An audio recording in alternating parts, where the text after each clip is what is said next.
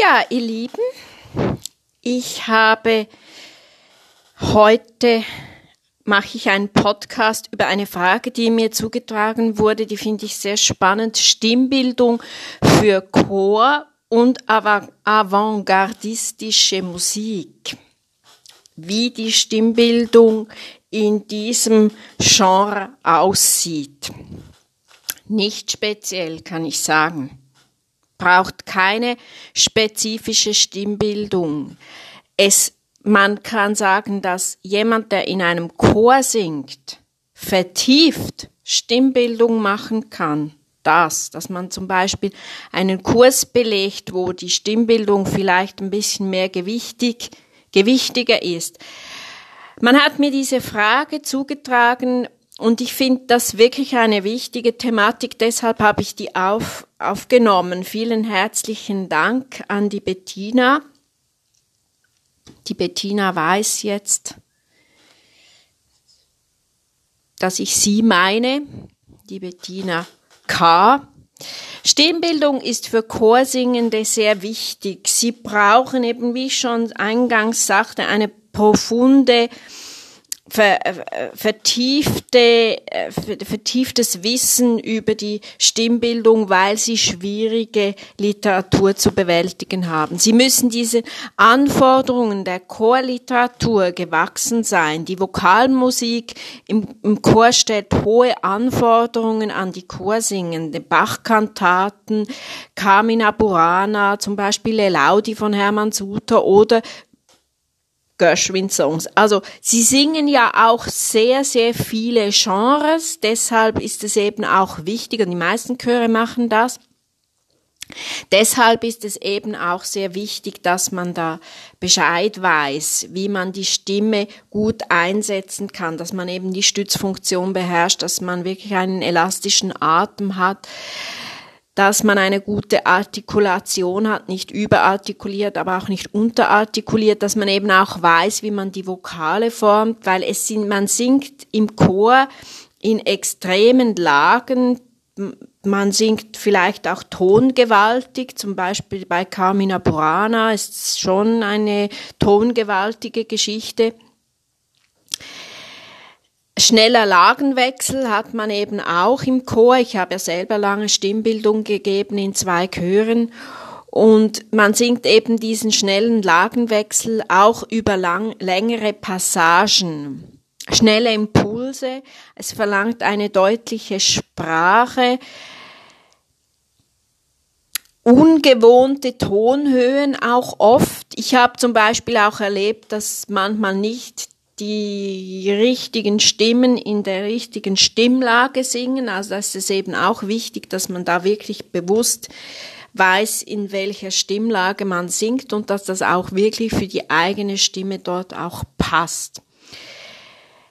Es braucht eben wirklich eine gute, gesunde Gesangstechnik. Das ist wirklich ganz, ganz, ganz wichtig, um, um eben, wie ich schon sagte, diese Chor Literatur, die wirklich nicht einfach ist zu bewältigen. Und man muss auch stimmsicher sein, man muss tonsicher sein, dass man sich eben auch zum Beispiel gerade als Altistin nicht vom Sopran reinziehen lässt auf die, auf, auf die, die, die Tonspur des Soprans, eben ganz, ganz wichtig.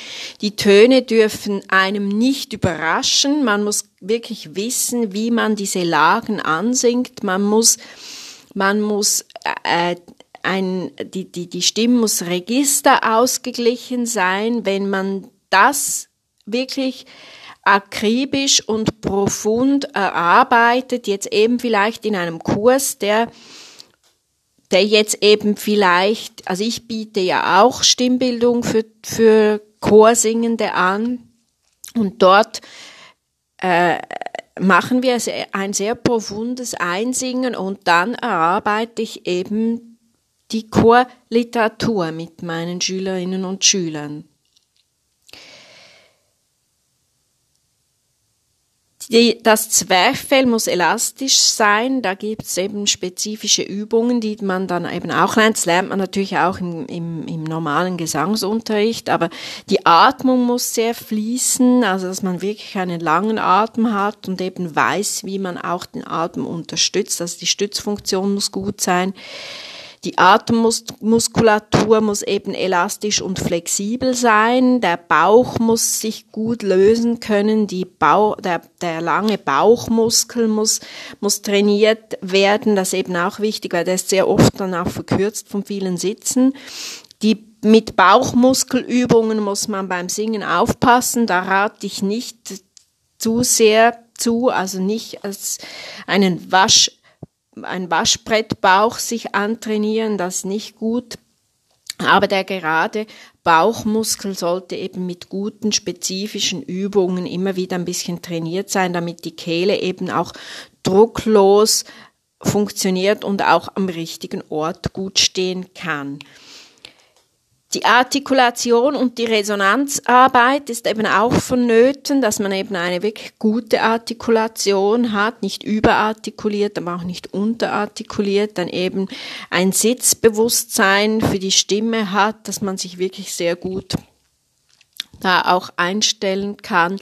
Und damit das eben so trainiert ist, dass man dann eben auch sich wirklich frei auf die auf die Literatur einstellen kann. Also es benötigt einen gewissen Automatismus, dass man diese schwierige Chorliteratur, die super schön ist, aber es ist eben gar nicht einfach in einem Chor zu singen. Man muss dem wirklich gewachsen sein. Man muss wirklich stimmsicher sein. Die Technik muss sitzen. Das unterschätzen wirklich sehr, sehr viele die in einem Chor singen. Das Bewusstsein hat sich in den letzten 25 Jahren für Stimmbildung im Chor hat sich da, das hat sich gewandelt, das muss man sagen. Aber es ist viel, viel besser geworden. Aber eben, es, man muss wirklich viel wissen. Ja, in dem Sinne, alles Liebe, genießt den Sommer. Er ist jetzt gekommen, warme Tage, ich genieße es. alles Liebe.